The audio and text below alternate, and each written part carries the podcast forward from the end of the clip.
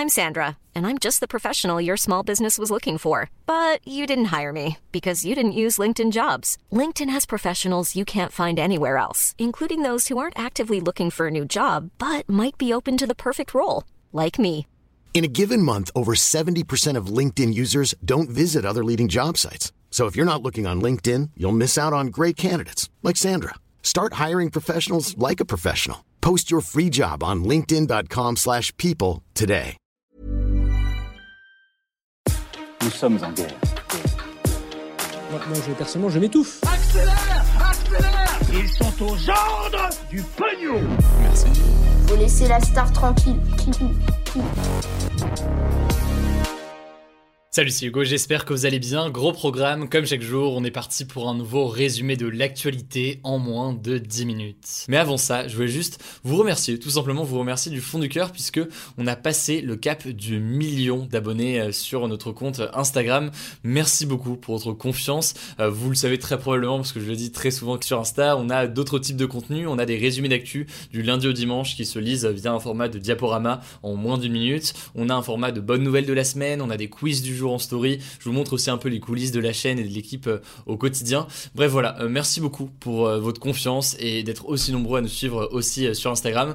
Ça fait super plaisir et puis ça nous encourage à continuer. Il y a plein de belles choses qui arrivent dans les jours qui viennent. Donc voilà, merci encore du fond du cœur pour votre confiance. Et puis on peut commencer sans plus tarder avec la première actu. Alors on va parler évidemment du lieu le plus dangereux au monde dans un instant, mais on commence tout de suite avec un sujet qui concerne certains d'entre vous rapidement.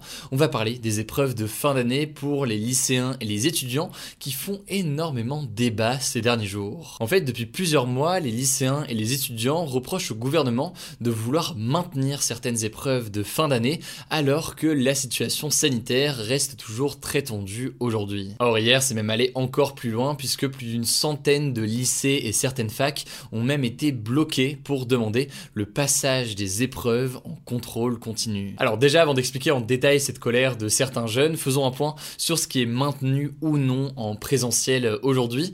Du côté des collégiens, eh bien, le brevet est conservé dans des conditions euh, normales, donc il faudra se présenter à l'épreuve assez euh, normalement. Au niveau des lycéens, c'est le grand oral et l'épreuve de philosophie qui sont maintenus en présentiel. Le reste passe en contrôle continu. Pour les étudiants en BTS, on en avait déjà parlé sur la chaîne, tout est aujourd'hui maintenu en présentiel. Et enfin, pour les autres étudiants, il y a plein de situations différentes. Il y a des épreuves qui avaient lieu en avril et qui ont été passées en distanciel. Il y a des épreuves qui ont été euh, décalées au mois de mai. Et enfin, il y a certaines épreuves qui sont passées en contrôle continu. Mais alors, pourquoi est-ce que le maintien de ces épreuves pose problème aux différents syndicats lycéens et étudiants? Eh bien déjà, les syndicats lycéens indiquent que maintenir les épreuves en présentiel pourrait renforcer d'une certaine façon les inégalités, car à cause des confinements et des cours à distance, beaucoup d'élèves n'ont pas été assez préparés aux différentes épreuves. La conséquence, c'est quoi? Eh bien, il y a un risque que les élèves avec un bon environnement de travail chez eux soit avantagé pendant les examens, puisqu'ils ont travaillé avec des bonnes conditions pendant toute l'année, à l'inverse de d'autres élèves qui étaient peut-être plus en difficulté pendant l'année à travailler chez eux, et qui donc seraient peut-être moins prêts à passer une épreuve classique, disons, en présentiel, en classe. Par ailleurs, ce sentiment d'inégalité, on l'a aussi chez beaucoup d'étudiants en BTS qui ne comprennent pas comment est-ce que leurs épreuves peuvent être à 100% en présentiel, alors que la majorité du bac, par exemple, donc, est passée aujourd'hui en contrôle continu. Par ailleurs, il y a beaucoup de témoignages d'étudiants, notamment sur Twitter, qui se sont vus euh, attribuer en fait des zéros parce que ils n'étaient pas allés à une épreuve parce qu'ils avaient des symptômes du coronavirus, ou même d'ailleurs ils avaient le coronavirus. Alors sur ce point, il y a des sessions de rattrapage qui sont normalement prévues pour euh, ces cas de symptômes ou de personnes qui auraient le coronavirus. Et sur ce point, pour faire vraiment très simple, il y a des étudiants qui craignent de devoir choisir entre euh, leur santé, la santé des autres ou leur diplôme. Alors aujourd'hui, le ministre de l'Éducation nationale Jean-Michel Blanquer a affirmé qu'il ne voulait pas supprimer totalement les épreuves en présentiel, mais il a évoqué la possibilité de faire des aménagements sur le grand oral du bac notamment, à voir donc à quoi ça pourrait ressembler dans les jours qui viennent. Quoi qu'il en soit, la mobilisation des lycéens et des étudiants pourrait s'intensifier dans les prochains jours. Le ministre de l'Éducation s'est donc dit favorable à des aménagements, mais donc c'est pas trop clair pour l'instant sur quoi ça va déboucher. Bref, affaire à suivre dans les prochains jours. Quoi qu'il en soit, j'en profite pour vous souhaiter euh, bon courage si jamais c'est votre cas et que vous avez euh, une épreuve de fin d'année dans les prochains jours ou alors les prochaines semaines. Bon courage à vous. Allez, on continue avec le sujet à la une. C'est un sujet qui est passionnant, en tout cas moi je trouve, et vous allez voir euh, pourquoi.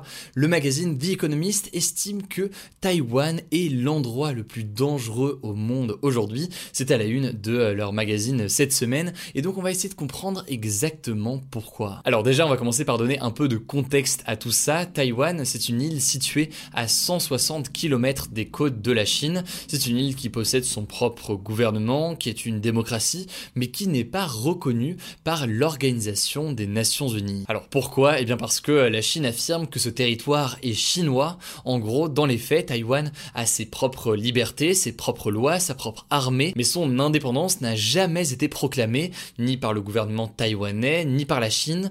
Taïwan a donc un statut assez ambigu. Le truc c'est que ces derniers temps, la Chine menace Taïwan de reprendre un vrai contrôle sur l'île, car l'île deviendrait une province rebelle. En janvier 2019, le président chinois Xi Jinping a d'ailleurs assuré que la Chine serait réunifiée quoi qu'il arrive. Du coup, d'après plusieurs spécialistes sur la région, la Chine pourrait décider d'attaquer Taïwan très prochainement pour s'assurer que Taïwan appartient bien à la Chine. Le commandant en chef de l'armée américaine dans le Pacifique a même affirmé que ça pourrait arriver d'ici 2027. Mais alors, qu'est-ce qui leur fait dire ça aujourd'hui? En fait, depuis environ deux ans, il y a une multiplication des survols d'avions militaires chinois dans la zone de défense aérienne de Taïwan. Et en faisant ça, la Chine veut donc mettre la pression sur l'armée taïwanaise, mais aussi démoraliser la population en mettant en scène sa supériorité militaire. Logiquement, la Chine a davantage de moyens militaires que Taïwan aujourd'hui. Le truc, c'est que les États-Unis sont aussi très présents dans la région et ils pourraient décider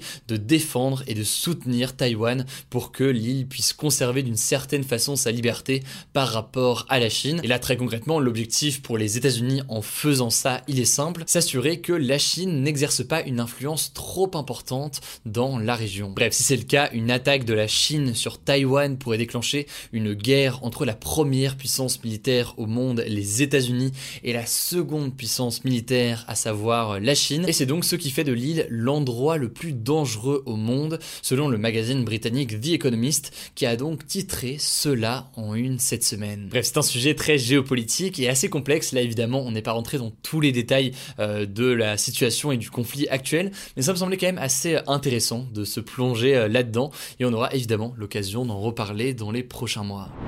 Allez, on passe tout de suite aux actualités. En bref, deux actualités importantes à retenir aujourd'hui. Et d'abord, cette première actu, au moins 17 personnes sont mortes et plus de 800 ont été blessées ces cinq derniers jours en Colombie lors de manifestations historiques contre le président de droite, Ivan Duque. En fait, le point de départ de ces manifestations, ça a été une réforme fiscale portée par le gouvernement, une réforme accusée de taxer encore davantage la classe moyenne du pays, en gros une bonne partie de la population, une population qui est, vous l'imaginez, déjà très touchée par la pandémie. Alors ces manifestations ont provoqué ce week-end la démission du ministre des Finances Alberto Carrasquilla et le retrait temporaire d'ailleurs du projet de réforme, mais la colère est toujours très présente aujourd'hui et elle va bien au-delà du sujet de cette réforme fiscale, c'est la corruption, l'insécurité et les immenses inégalités en Colombie qui sont pointées du doigt aujourd'hui par les manifestants. La situation est donc très tendue, plusieurs ONG accusent la police d'avoir tiré sur des civils,